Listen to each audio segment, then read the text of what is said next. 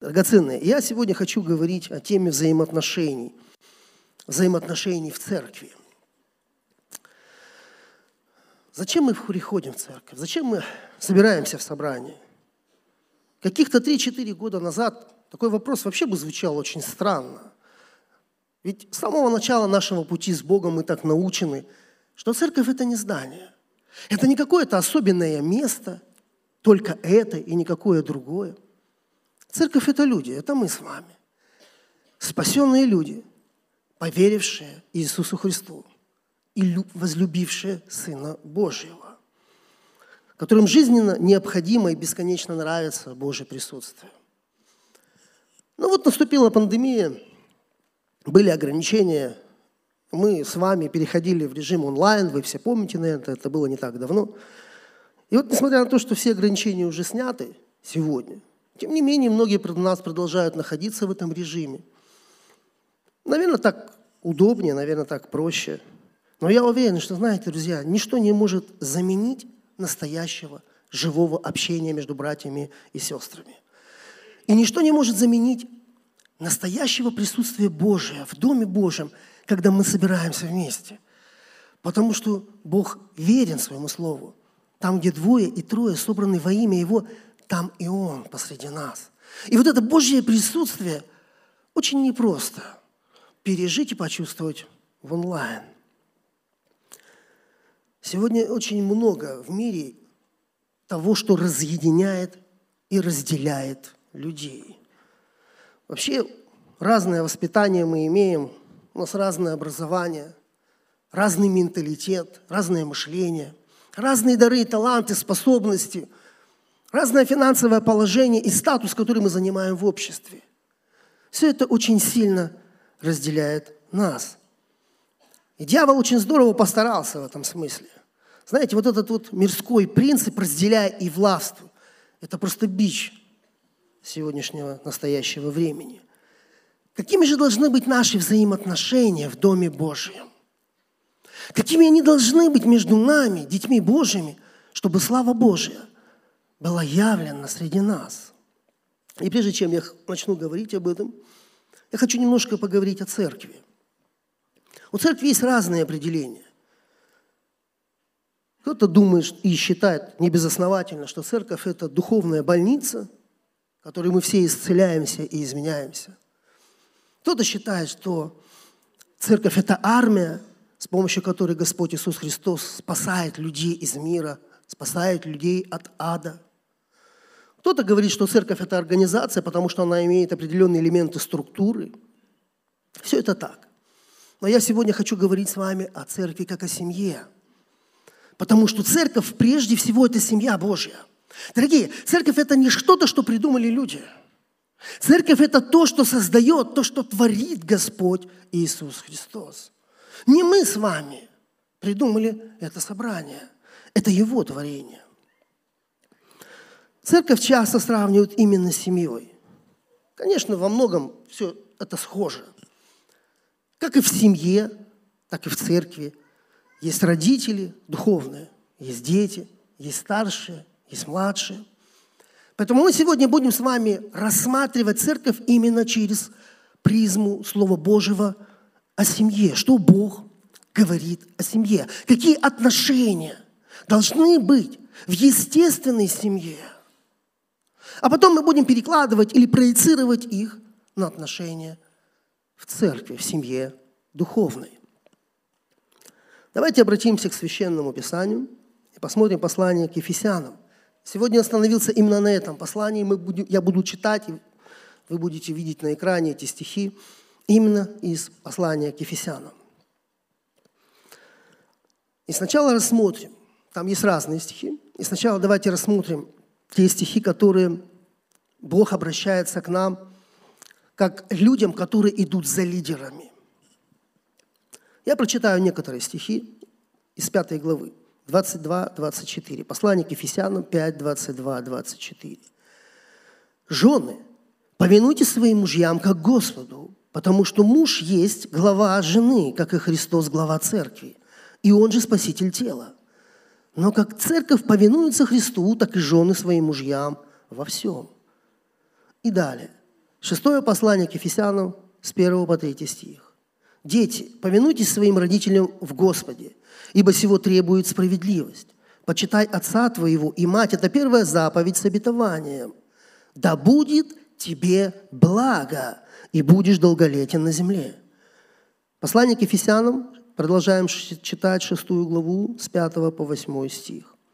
«Рабы, повинуйтесь господам своим по плоти, со страхом и трепетом в простоте сердца вашего, как Христу, не с видимой только услужливостью, как человеку угодники, но как рабы Христовы, исполняя волю Божию от души, служа с усердием как Господу, а не как человеком. Друзья, вот семья – это закрытая территория вообще-то. Куда посторонний взгляд не попадает. В семье нет места мундирам, каким-то маскам. В семье мы открыты, обнажены, такие, какие мы есть на самом деле.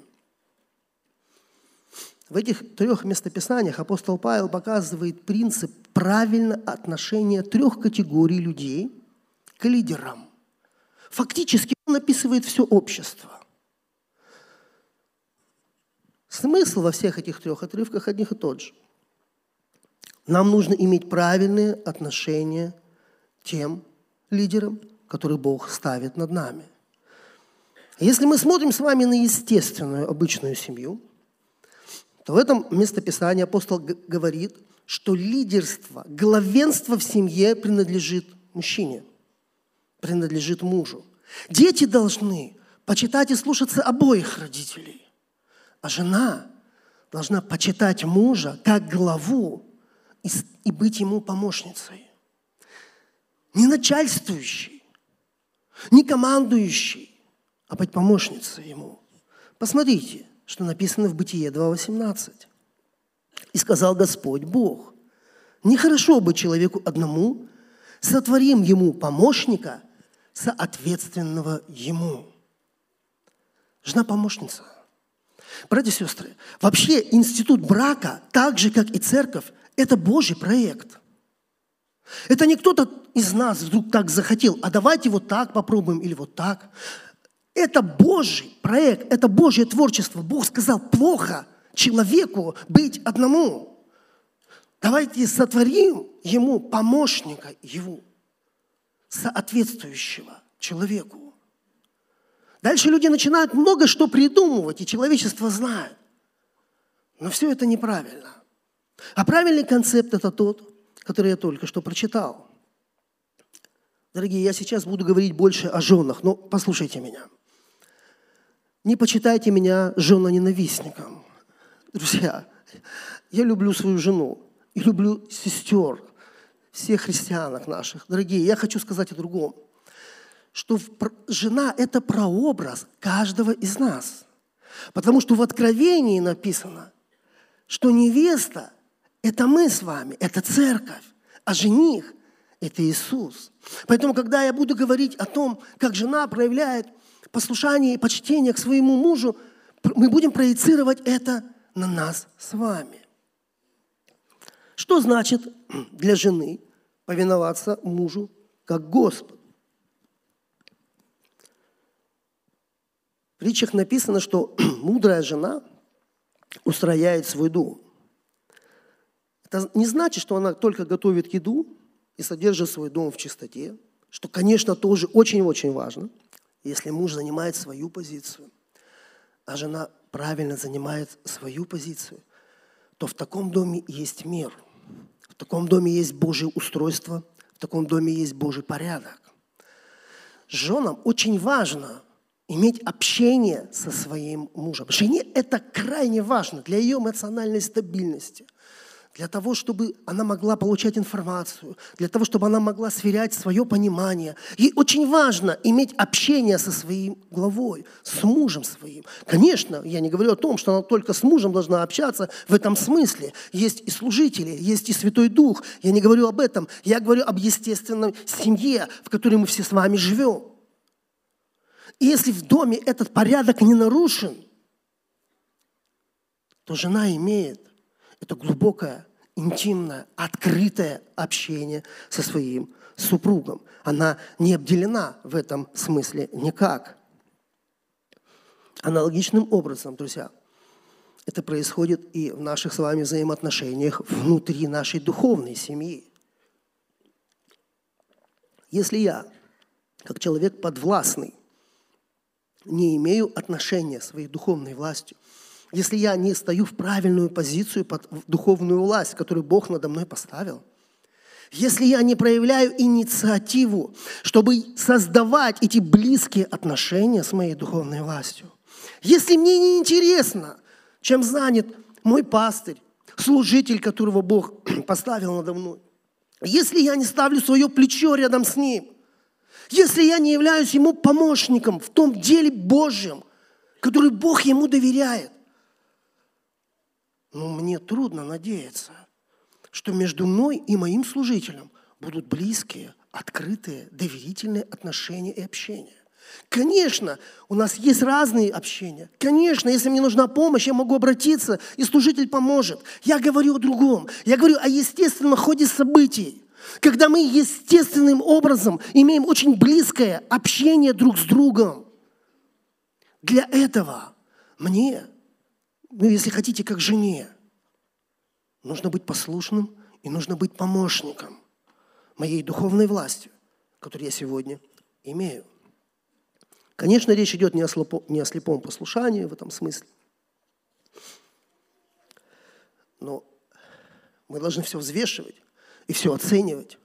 Я говорю об отношениях.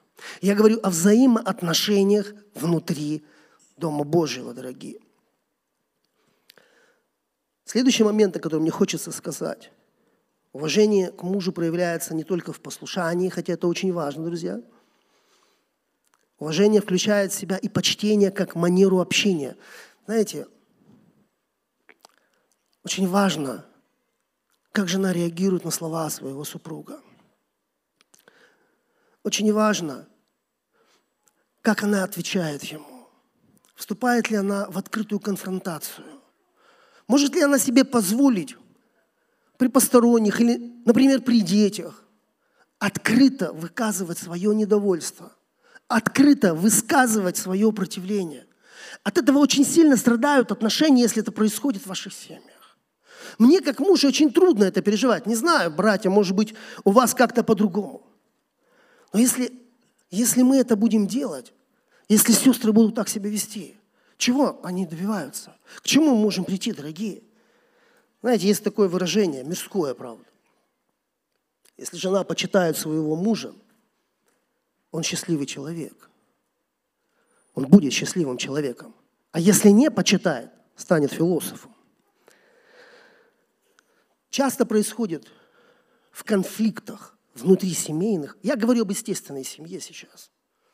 Когда такое противостояние между супругами происходит, часто мужья просто закрываются, они замыкаются.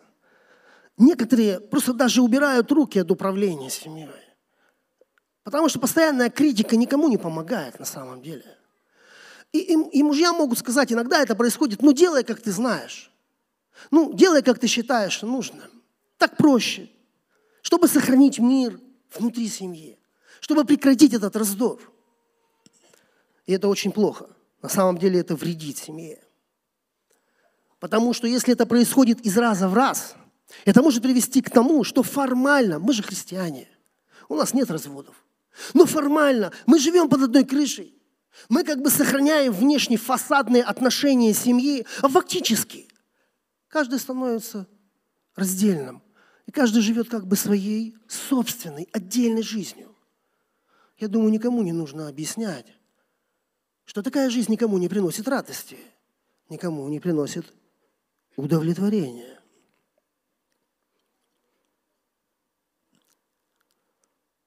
Послушание жены мужа рассматривается как неотъемлемое послушание, друзья, Господу Иисусу Христу.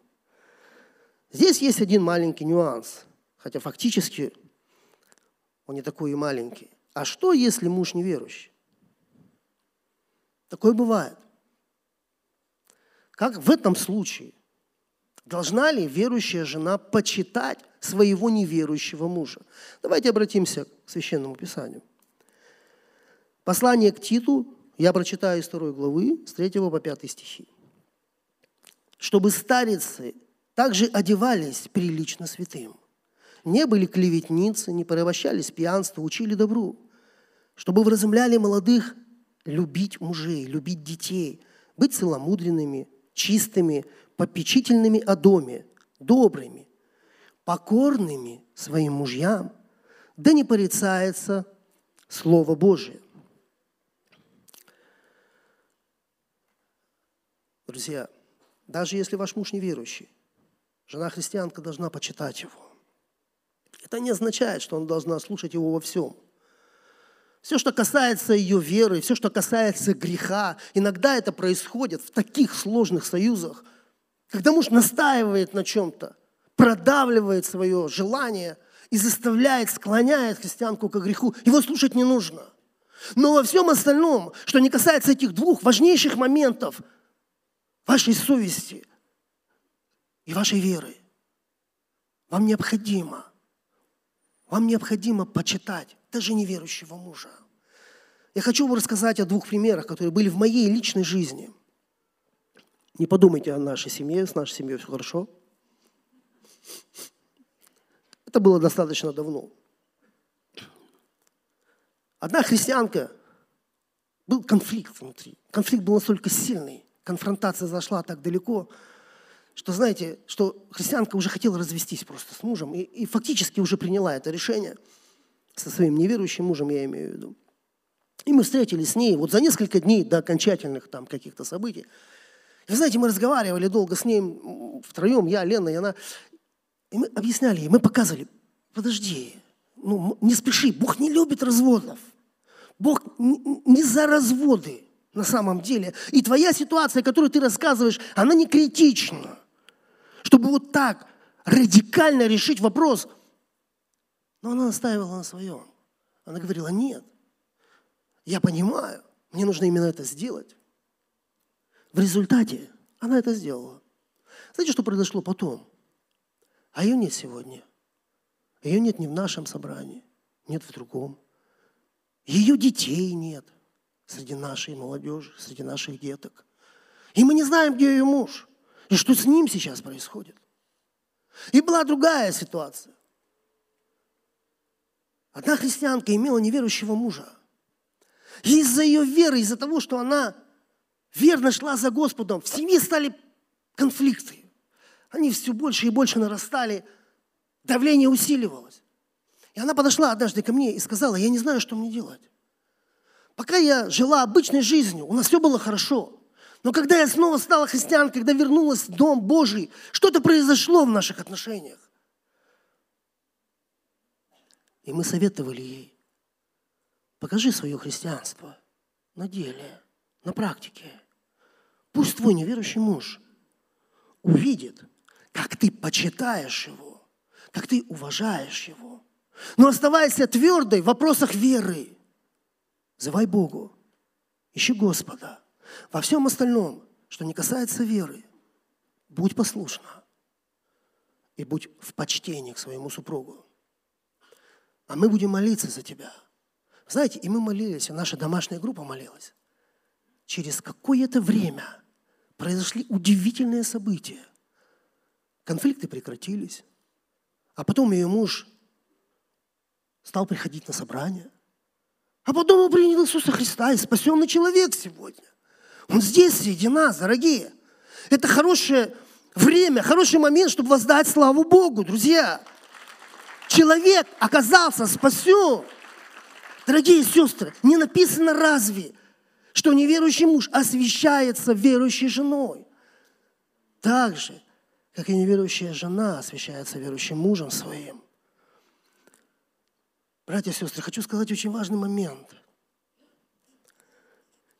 Если жены будут почтительно относиться к своим мужьям, даже если мужья противятся Богу, даже если они ничего не хотят слышать об Иисусе Христе.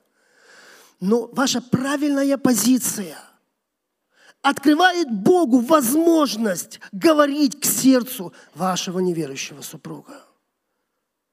Если вы исполняете Слово Божие, Бог вмешивается в ваш брак. И Бог начинает разговаривать с вашим мужем. И происходит, иногда происходят очень удивительные и очень радостные события, дорогие.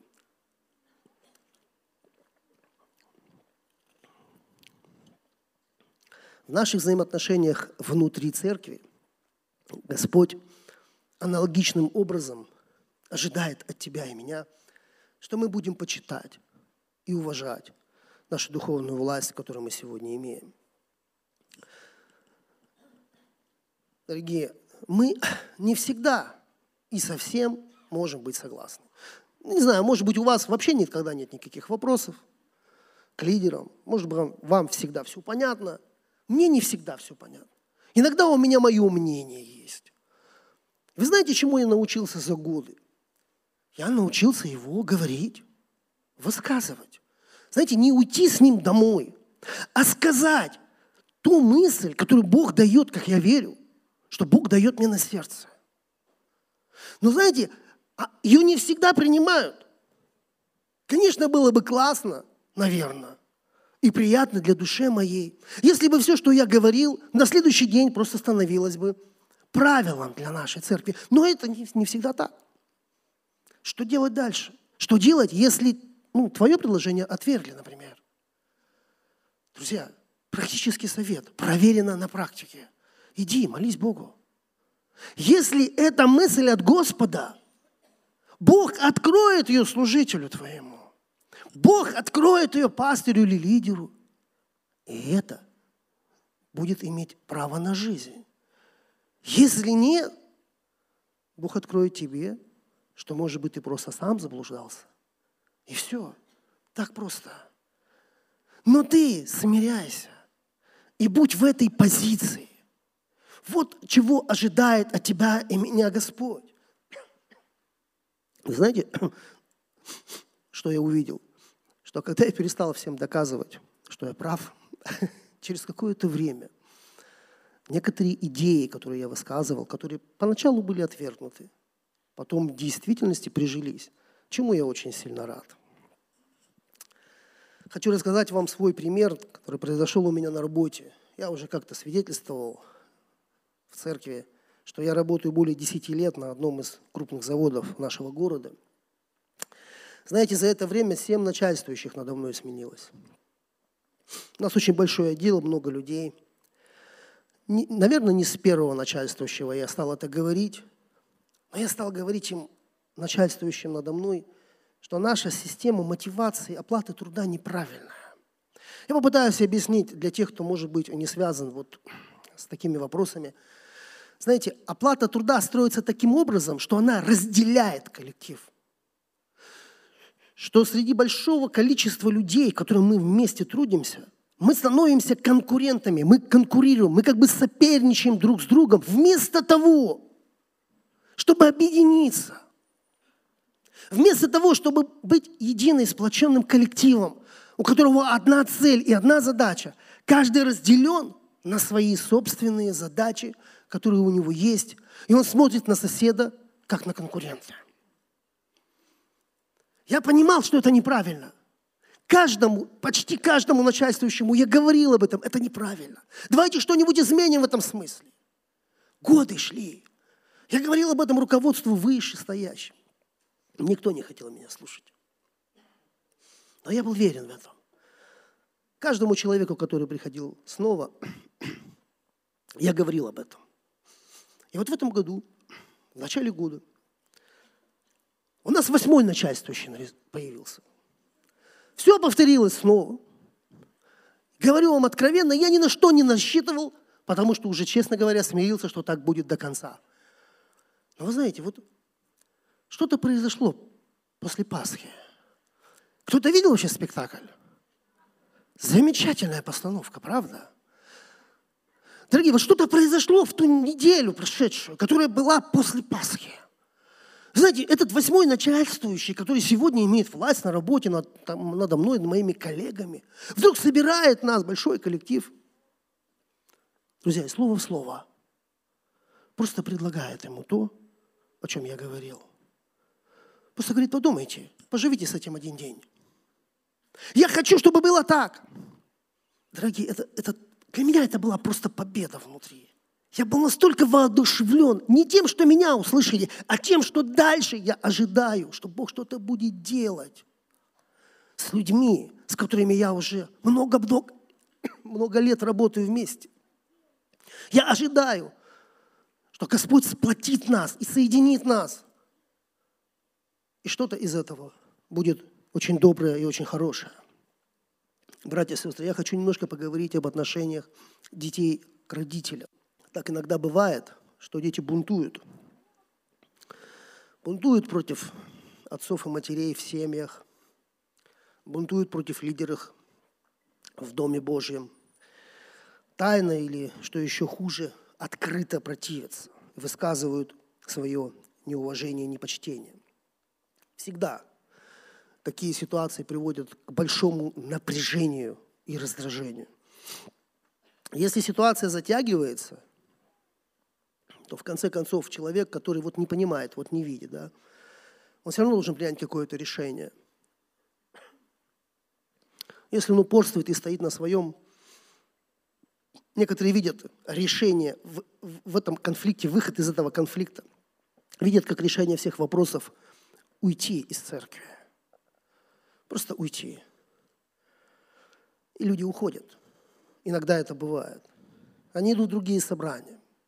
Они идут в другие семьи, духовные семьи я имею в виду, в поисках лучшего понимания, лучшего служителя, более лучшего лидера, более лучшего еще чего-то.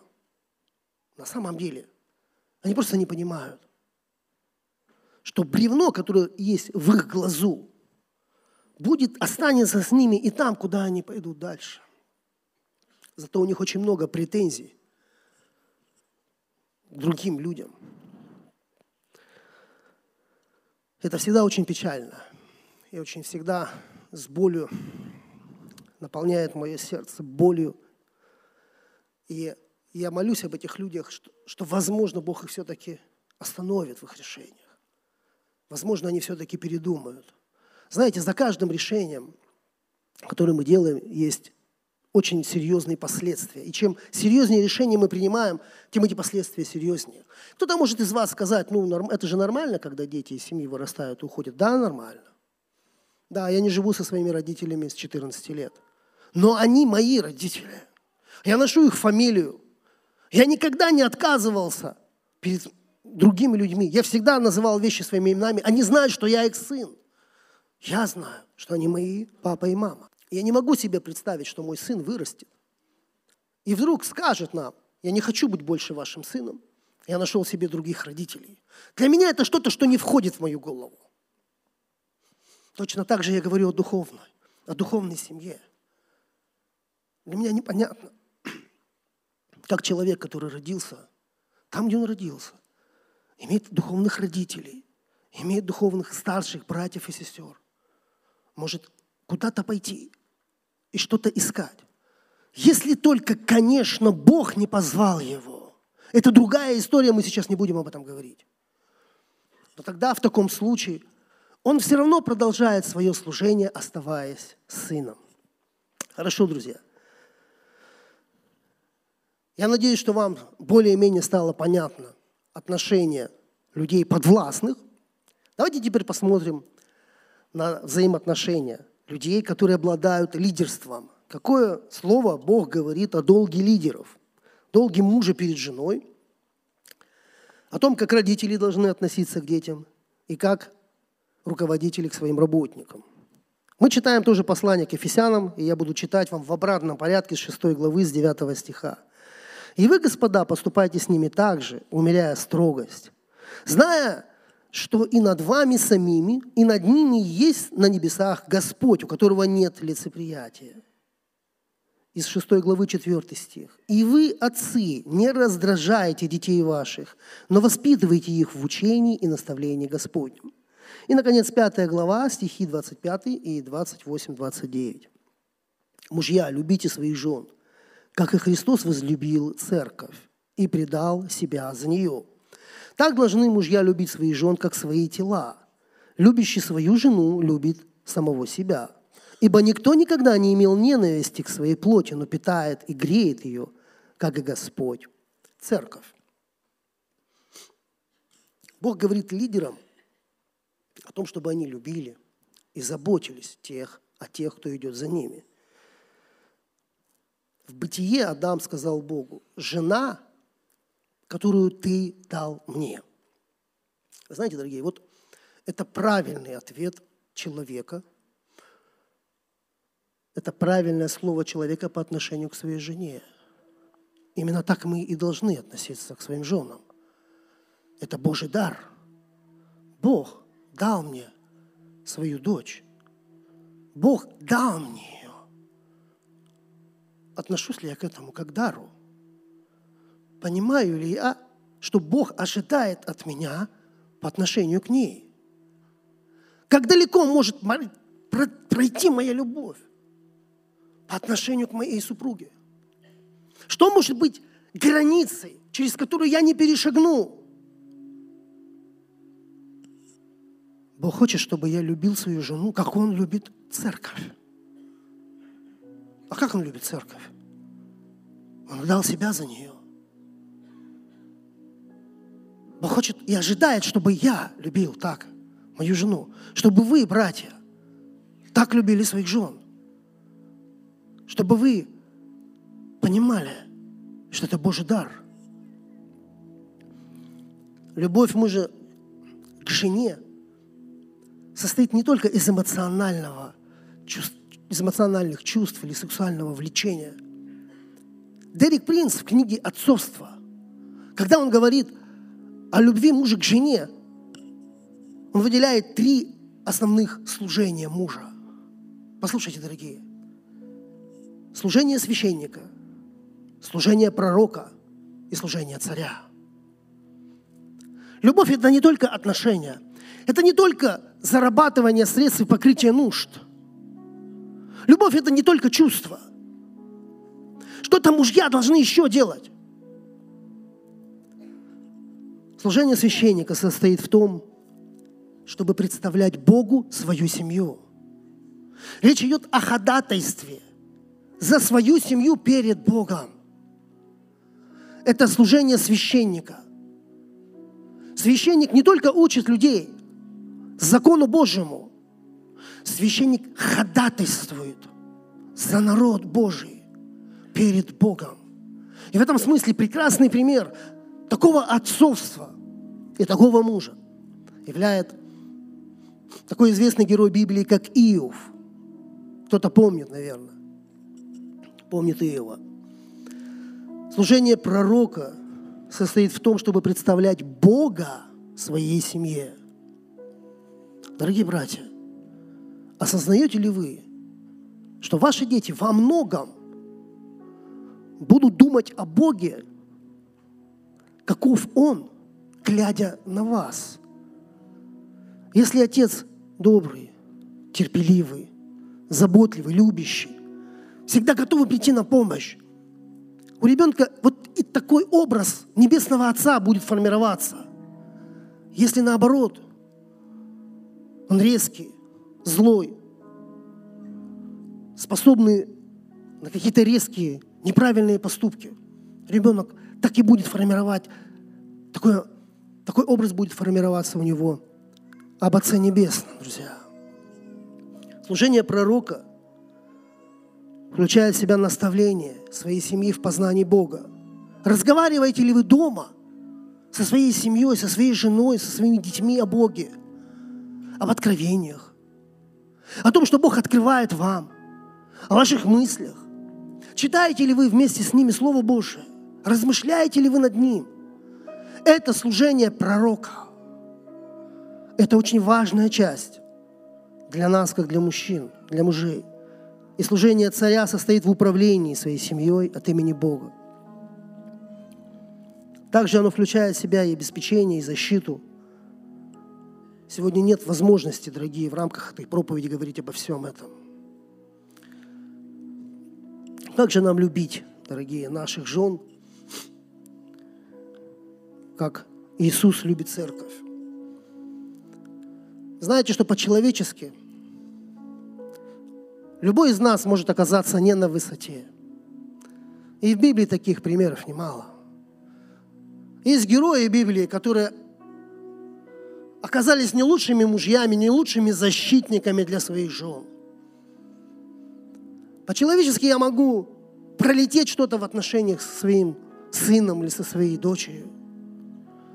Жена не всегда может быть послушной. Дети далеко не всегда послушны нам.